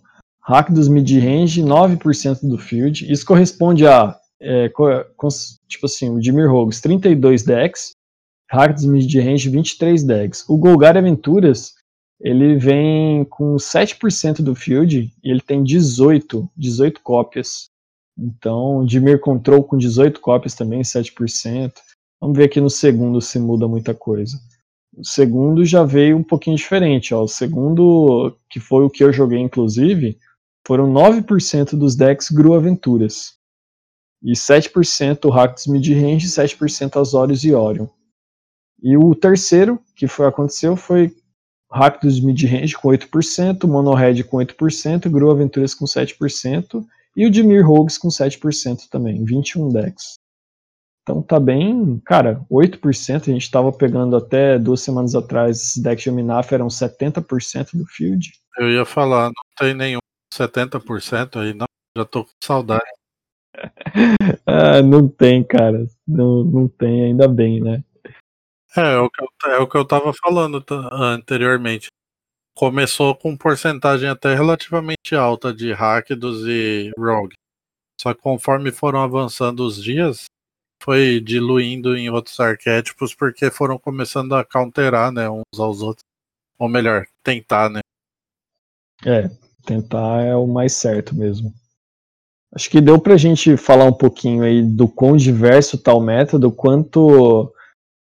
É, o que eu quero dizer, galera, é o seguinte: é que, assim como eu, por exemplo, fui jogar o evento, e fiquei pensando, pô, não, não sei com qual deck jogar que vai fazer eu classificar e tal. Basicamente, qualquer deck, de certa forma, entendeu? Eu acho que é lógico, você, você, você tem que cuidar para. Se você quer ganhar, você não vai fazer literalmente, literalmente qualquer deck, entendeu? Você não vai fazer um, um mono black ou Bosch, que nem um rapaz fez e conseguiu resultado, porque as chances de você conseguir são ínfimas. Se você quer ganhar, se atente a, a, pegar algumas dessas cartas que a gente considera pilares aí, né, que estão jogando, ou pega um deck que está tá meio consagrado aí, mas assim, é um bom momento para você tentar fazer a sua, a sua, sua build aí, o seu build around em cima de alguma carta que estava com saudade. É, uma outra que eu esqueci de mencionar, cara, é o Vadrok, que também é de, de Corea. Ele é aquela criatura que também tem mutate, ele é 3 manas, 3, 3, voar e iniciativa. Toda vez. Ele é nas cores de Sky.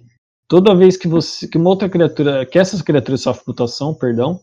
Você pode conjurar o card alvo com custo de mana convertido igual ou inferior a 3, que não seja de criatura do seu cemitério, sem pagar o custo de mana. Então, pra gente aí que gosta da Narset de Corea, esse aí é um deck que talvez um Spell Slinger, talvez, não sei se cabe a Narset ou não, mas é um deck de Spell Slinger legal. O pessoal tava jogando com Izete, né? Às vezes dá um splashzinho pro branco e colocar ele. Não sei vocês, eu vou tentar pelo menos, né? É, eu, eu, eu tentei já deck assim anteriormente e não foi nada bom não. Era na época que o pessoal tava usando Mystical Dispute main deck e tal, né?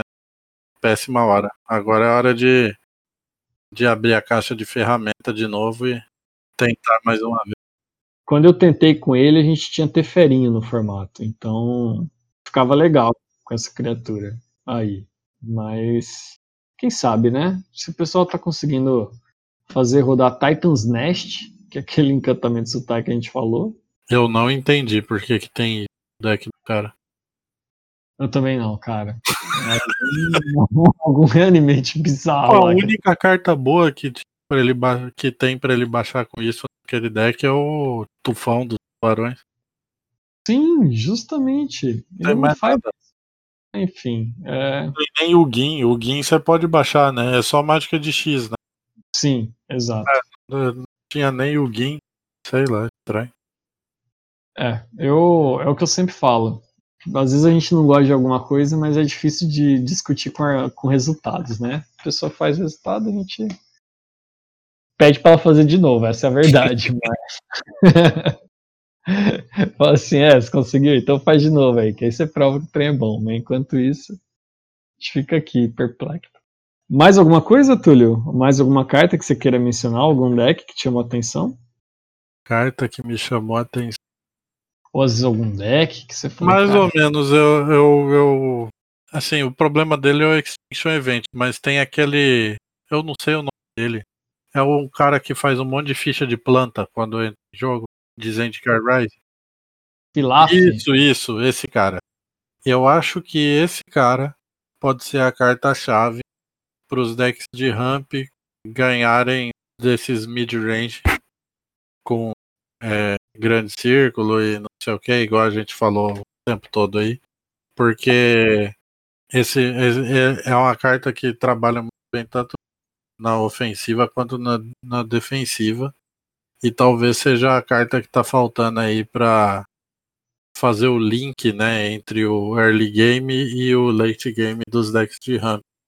Porque antes, quando tinha o Omnef e, e o Splash branco no deck, usava Felidar Retreat para fazer essa conexão do early pro late game.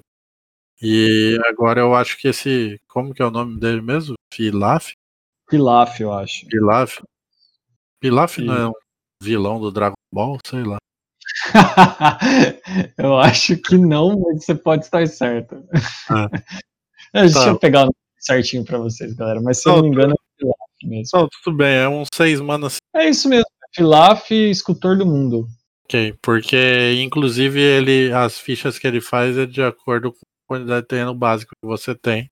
Que agora vai ser maior a quantidade, né? Porque não vai ter mais os triomas Cheskai, né? O branco. Então vai ter mais terreno básico no deck. E como eu disse anteriormente, eu acho que a próxima, o próximo passo do formato é voltar para o ramp para tentar ganhar desses desse monte de deck mid-range. Não, você tá, tá jogando mau auguro no negócio já. Não, não, mas não é porque é ramp que é degenerado. Pelo... Agora tem um risco real de jogar de ramp e simplesmente não comprar as cartas que ganham o jogo. Né? Antes era é. impossível não comprar, porque os ramps davam draw, o, o Uro e o Omnef compravam carta, então era impossível você não comprar nenhum. Ah, tinha o Escape to the Wilds. Era impossível Sim. você não achar o Ultimato, nem, nem nada. No é, eu vi aqui que um dos decks foi o Naya Ramp, né? Que usa essa carta que você falou mesmo. Ah, é? Cadê? Vou, eu vou te passar aqui. O cara fez 5-1. Ele usa a Giganta como, como o Companion. Aí vai as ah, lotus. É, é só RG, então, não tem o Ultimato não, é, ele vai, ele é Naya, deixa eu ver, pra que que ele usa um Naya aqui, vamos ver, o que que vai de branco aqui no deck. Felidar Retreat. Deve ser o Retreat, é. Só pra isso, pra mais nada. O resto é RG. Que estranho, não tem a, não tem a saga Deus. Ah, é pra usar a gigante, é, isso faz sentido. Isso, é, ele resolveu abrir mão, né. Que isso, tem uma ilha no deck. Ah, ele usa Mystical Dispute side, caramba. Meu Deus do céu. Aí, aí o cara tá. tá forçando. Ah, né? ele tem que, que anular Yorion. É a melhor carta que tem para anular Yorion. Caramba, é verdade. Oh, eu, eu vi que os Temur Ramp estão tentando fazer caminho aqui no, no formato, entrar no formato e tal. É, Mas... quando eu falei de ramp, eu quis dizer Temur, né? É, porque o Gênesis Ultimato ainda é a melhor carta para você fazer. para você cheatar, né? Tipo assim, para você rampar em. Sim. Com o Gin. É, eu não sei se eu gosto muito de jogar com o Gin, mas. Digo, só em cima dele. É, ele tem. Tipo é, assim. É, deve ser a melhor opção que tem mesmo. É que você não precisa entrar exilando, você pode simplesmente causar dano e é isso, né? Pô, é, é, que na verdade, se você fizer um Gênesis Ultimato, independente de ter o Gin ou não, você tem. você O que você quer fazer é o Terror of the Pix para matar o seu oponente no spot ali, acabar o jogo na hora. Mas vamos supor que você não acha as cartas para finalizar o jogo, você acha o Gin. Você reseta o jogo, né? O que ele consegue fazer contra a maioria dos decks, e aí até você conseguir é, fazer o seu, seu finish ou se o é, mesmo, mesmo que o grande círculo do cara, por exemplo, fique na mesa, se você já limpou todas as criaturas, até o cara reconstruir o board e, e ameaçar te matar de novo, você já conseguiu fazer outras coisas, né? Realmente. Porque é no isso. fim das contas o círculo só compra carta e ganha vida, né? Ele não mata você. Só, só. Só entre aspas, né? Mas, é, cara, e, e, o Temur, o Ramp, ele vai ter muita carta ainda depois que você fizer alguém pra, pra poder voltar pro jogo ali, né? Então. Uma coisa que eu não sei, que inclusive eu queria aproveitar para perguntar e sabe? Quando você faz o Genesis Ultimato e vem, por exemplo, o Terror of the Peaks e aquele clone que é terreno lá, Glasspool Mimic. Certo. Já pode colocar ele na mesa com cópia do Terror? Ou não, porque eles estão entrando? Porque é na hora de conjurar que você. Não, é, não, é quando ele entra no campo. É, eu acredito que sim, acho que é uma questão de organizar o trigger. Porque teve vez de eu usar o que, que era? Ah, Yorion. Blinkando aquele Mirror Made, sabe? Encantamento, copia encantamento do artefato. Sim. Teve vez já deu blinkar Mirror Made e Omen, por exemplo. E aí, quando voltaram os dois, eu não pude copiar o Homem. É, essas cartas que normalmente elas falam é, as it enter the battlefield, elas, elas geralmente elas são um pouquinho complicadas mesmo. Mas vou dar uma olhadinha no Gather, eu acredito que sim, Túlio. Tenho quase certeza que nesse caso aí ela entra ela entra copiando Terror of the Peak, sim, se você quiser. Vamos ver aqui. Eu, é, eu, não, eu realmente não sei, mas uh, se for o caso, eu acho que não tem o menor motivo de você não jogar com esse deck. No caso de querer jogar com ramp. Porque a chance de você matar o cara com o ultimato é muito grande. É só, basta vir um Terror of the Peaks e um Beanstalk Giant. É quase sempre game over na hora. Sim, sim. Nossa, esse, o texto de, de, de, regra do, do Glasspool Mimic é gigante, porque ele tem que, ele tem que pegar ele tem que falar da, da, justamente da habilidade de copiar, ele tem que ah, falar do negócio dele ser uma carta de dupla face. Gigantesco. O que, que acontece quando copia coisa com X e tudo mais. Mas aparentemente aqui, pelo que eu li, ele copia sim. Ele copia sim. Então é realmente um deck forte para fazer, cara. É, eu acho que o, o go-to, assim, seria é, o que, o que deixa difícil agora você fazer o ramp é que é o ramp, como ele voltou a ser mais justo, é sobreviver até você conseguir fazer as suas coisas, né? Que, o, que era o que o Uro e o Ominav, por exemplo, habilitavam. Ou até a própria Nissa. A Nissa deixava corpo ali, que era muito difícil você remover os 3-3 e tal. Mas os outros eles ganhavam vida, cara, enquanto te rampavam. Caramba, você falou da Nissa. Você não acredita, a gente esqueceu de falar de, de uma das principais cartas do Standard, a Vivian. Nossa, é verdade, cara. Ela joga em todos os decks que a gente falou, basicamente, que são os decks de grande círculo e os decks verdes agressivos e, e aquele monogreen food também, que é mais control. É, ela tá, ela tá overperformando, né, cara? Ela. Nossa, quem diria, né? Ela, é, ela, ela é basicamente. Eu não gosto de falar assim das cartas, mas ela é o que sobrou, né? Tipo, não é. tem nenhum outro Planeswalker bom para usar. É, ela é o que sobrou, literalmente. Só tem ela e o Huguinho, eu acho, no jogo, né? Sim, sim. Mas assim, é muito boa, né? Não tem que. É, é que ela é legal porque o menos dela, normalmente quando você faz não sempre, mas geralmente é quase um game over ali. No monogreen, as criaturas você tem pra buscar, se às vezes você busca um Questing Beast, o cara já tá baqueado já. Então, ela é bem legal, uma carta bem versátil. É, e ela não tem ultimate, mas a passiva dela é praticamente o, o Great Range, né? Cada bicho que você fizer do topo, você tá ganhando uma carta. Às vezes você não quer a criatura que vem no topo, você faz o menos dela, conjura outra criatura limpa aquela que estava no topo, libera a outra que estava no topo e faz ela também. É, ela dá bastante opção mesmo. Na, até na minha lista de Golgari eu tava usando ela, cara. Sim, todo deck verde usa. Pois é. é. Na verdade, você me lembrou outra coisa, Túlio. Uma coisa que a gente não falou. Acho que agora vai ficar um pouquinho longo pra gente falar, mas vamos só mencionar, cara. É o histórico, né? A gente não falou nada de histórico. É, a gente falou que tem as rodadas do histórico no, no torneio lá para quem classificar. Mas sobre o formato em si a gente não falou nada. Então, antes da gente finalizar, vamos dar só uma passadinha, mas eu quero só esclarecer um negócio para vocês. Eu não jogo histórico desde que o Uro foi banido. Então eu tô meio por fora. Eu acompanho coisas que eu escuto em outros podcasts e assim, alguns resultados que eu vejo em torneios. Para quem tá preocupado com o que jogar no agora nesse Wings, eu tenho algumas, tipo, não sugestões, mas assim, algumas coisas que eu sei que, que dão resultado.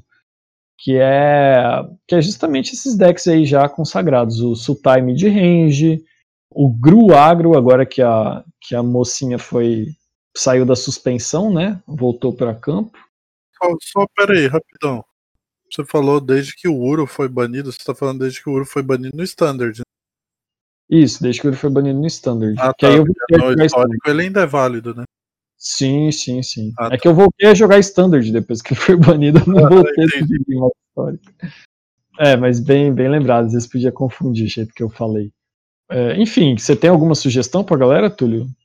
Não sei se é a melhor de todas as sugestões, mas eu acho que quem não, não tem experiência nenhuma com Historic, talvez seja melhor jogar com um deck mais simples, entre aspas, ou aquele Mono Blue Tempo, ou aquele UW Auras, ou talvez BR Sacrifice ou Júnior Sacrifice se você jogava com esse tipo de deck antes no Standard.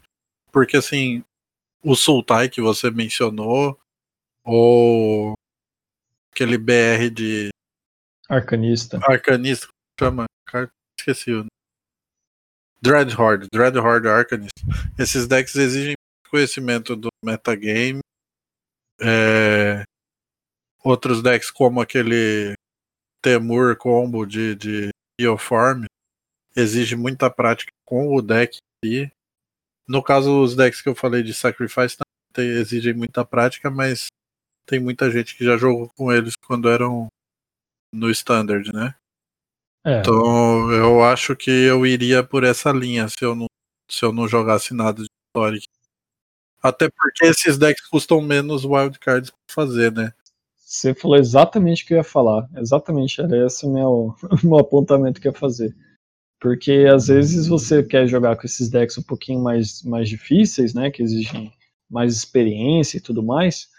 Mas o problema deles é que também eles costumam usar wildcards que você naturalmente não teria, né?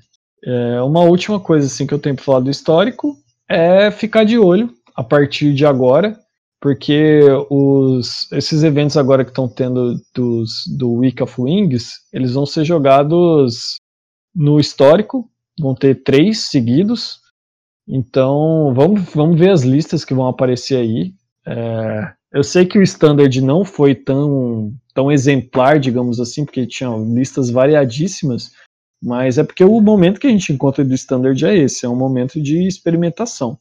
O histórico já é um formato um pouquinho mais, é, digamos assim, ele já está mais experimentado. Você teve o banimento do, do Ominaf, que ocupava uma parcela importante do metagame, mas ele saindo, a, a tendência natural é voltar aos decks que estavam jogando antes, né? Eu acho que vai ser mais fácil da gente conseguir ver o que, que de fato tá, tá funcionando lá. É, eu acho que pode servir como uma base mesmo sendo de um nível tão alto. Porque não teve nenhum torneio de nível profissional desde que houve a mudança né, do, da suspensão do Omnef e a liberação, digamos assim, do Burning Tree Emissary. Então a gente ainda não tem dados concretos. Tem aquelas listas lá que a Wizard solta, né, do Arena, mas também não são de nível muito alto. Como você falou, não tem nada sério saindo, inclusive essas aí do, da Wizards não é sério, é Brinks. é, o mais perto que a gente vai ter de algo sério, eu acho que é isso mesmo. Vai ser que concordo, não é competitivo nem nada, mas ele serve pelo menos como número de amostragem, porque são bastante jogadores, né? Então É. tem, bastante, tem bastante deck e tem as taxas de as conversões de vitória, né? E a alternativa a isso é começar a partir de agora a jogar na ladder. Eu mesmo eu já me classifiquei para o standard e a partir de agora eu só vou jogar histórico, porque eu quero achar um deck que, que eu acho que eu me sinta confortável em jogar. Eu tava me sentindo bem confortável em jogar com Sutai, mas eu vou tentar vou tentar um pouquinho com algum Bunch Control, talvez. Vou, enfim, a gente vai conversando também sobre isso. O, o, w, o W Horas é um deck que eu já fiz muito resultado no passado, mas confesso que eu tô um pouco traumatizado de jogar com ele. Acho ele muito fraco. Então... Eu, vou, eu vou usar uma técnica milenar para escolher meu deck do Historic. Qual? Vou colocar, vou, vou escrever o nome de seis decks no bloco de notas, atribuir um número para cada um, de 1 um a 6, jogar um D6 e pronto. Caramba, bicho, essa, você já ganhou quantos torneios assim, Túlio? É... Vamos encerrar por aqui. ah, tá parecendo eu jogando o torneio de ontem. Não, tô brincando, não é bem assim. Eu vou, eu vou jogar o dado quantas vezes tiver que jogar para cair no número 4, que é o que tá no Sultai. Ah, tá, que é o deck que você vai jogar no torneio. Assim, melhorou agora. É, mas é isso, pessoal. É, eu queria, queria só. Vamos, vamos encerrar por hoje. Eu só queria falar aqui para vocês, agradecer mais uma vez o feedback que está tendo. Uh, o pessoal está tá elogiando, fico feliz. Espero que vocês continuem ouvindo. Eu vou, essa semana, eu devo fazer agora um, uma rede social, para ou pelo menos um e-mail, alguma coisa assim, aqui para o podcast, que eu acho, acho que seria divertido a gente ter uma sessão de tipo e-mail para a gente ler, às vezes, sabe? O pessoal às vezes perguntando alguma coisa, vocês podem perguntar de médico, vocês podem perguntar da vida, do universo tudo mais. Vocês podem zoar a gente, enfim, mas isso não não peguem pesado. Corrigir, seja lá o que quer que vocês queiram falar aí. É, não sei se vai ter se vai ter muita coisa no começo, mas eu acho que seria legal e tal. Eu vejo outras pessoas fazendo e eu costumo me divertir um pouquinho nessa sessão. Então, se vocês quiserem, vai vai ter disponível a partir de agora. É, faltou alguma coisa, Túlio? A gente conseguiu cobrir aí o que a gente queria. Ah, acho que é isso mesmo. É isso mesmo. Só né? frisar uma última vez. Participem desses torneios, mesmo se sua intenção não é ser, ser super competitivo ou ser profissional ou qualquer coisa que o valha. Serve de experiência, serve para você melhorar seu jogo. Sei lá, talvez até pode soar meio absurdo, mas conhecer gente nova, jogadores novos, sei lá. Às vezes você não, não ingressa nesse tipo de torneio porque você não tem um grupo de treino ou, tá, ou não gosta de fazer as coisas sozinho. Eu, eu sou bem assim, por isso que eu, eu tô falando isso.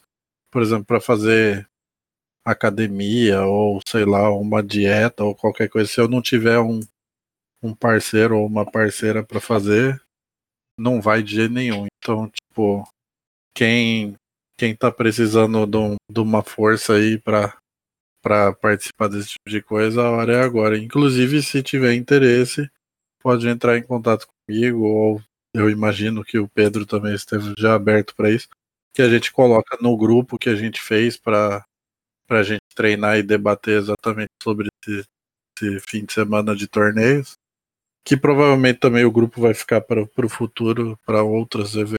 Bem lembrado, Túlio. É, e assim, pessoal, eu tenho ainda o último fator que é. Ah, às vezes você não é o cara mais competitivo do mundo, mas o custo de oportunidade de participar desse evento é praticamente nulo. Você vai gastar só o seu tempo, digamos assim. E às vezes você se descobre também uma pessoa, uma pessoa competitiva que gosta de competir, entendeu? Então, é uma boa experiência. Eu, pelo menos, estou me divertindo bastante. Tô gostando, tô podendo participar, que nem o Túlio falou do grupo, é bem legal, cara. Então fica aí o, o convite final para vocês. Afinal de contas, está acabando o tempo. Eu não sei quando que esse podcast vai ao ar. Deve ir entre o próximo dia ou outro. Mas até lá ainda vocês conseguem pegar essa janela aí de, de participação. Túlio, queria agradecer você mais uma vez por participar aqui comigo. Espero que você possa participar mais aqui, sempre que você estiver disponível. E trazer esse conteúdo, suas, suas opiniões que são, eu considero bem importantes, bem, bem pertinentes o que a gente está encarando aí agora no, nesse meta. Eu que agradeço, porque muitas vezes assim é, é uma coisa que eu sempre me cobrei e que ultimamente eu tava meio que relaxado com isso, digamos assim, mais light, digo, não, não relaxado de preguiçoso, relaxado de não me cobrar muito, que é de conseguir contribuir para alguma coisa com a comunidade aqui do Grosso, Cuiabana, sei lá, brasileira, qualquer coisa que seja, porque assim, muita gente vem me perguntar e vem me pedir e procurar alguma coisa é, que o faça melhorar no jogo, sei lá, conhecer mais coisa. Não sei, o objetivo de cada um é a pessoa que. Mas muita gente vem conversar comigo sobre Magic, né, e sobre as coisas, porque obviamente eu tenho muita experiência, né, que eu jogo competitivamente faz tempo. E, e sei lá, eu não gosto muito desse formato de virem me perguntar coisa e me pedir favor, entendeu? Eu, eu gosto eu gosto mais de fazer porque eu quero a hora que eu quero, entendeu? Não sei se eu tô sendo claro, mas assim. Sim, sim. O que eu, eu queria dizer é que desde que eu parei de escrever artigo para Liga Médica, que já faz vários anos, três, quatro anos, eu não fiquei mais na vibe, né? Não tive mais essa vibe de fazer esse tipo de conteúdo escrito. E por algum motivo também nunca fiz conteúdo do tipo que a gente tá fazendo agora. E quer dizer, a gente você, né? Eu sou convidado. É... Eu não conseguiria fazer sem qualquer um de vocês que vieram não, aqui. Claro, claro. Só do, é, independente. O que eu queria dizer é que assim, eu não ia ficar gravando 50 minutos ou uma hora e meia de áudio no WhatsApp pra, pra mandar pro pessoal, entendeu? Então, Sim. assim, essas, essas oportunidades, essas janelas de fazer esse tipo de conteúdo, independente da qualidade, eu não me importo muito com isso. É, se fosse eu fazendo, por exemplo, eu não editaria nada. Eu não sei como você tem paciência.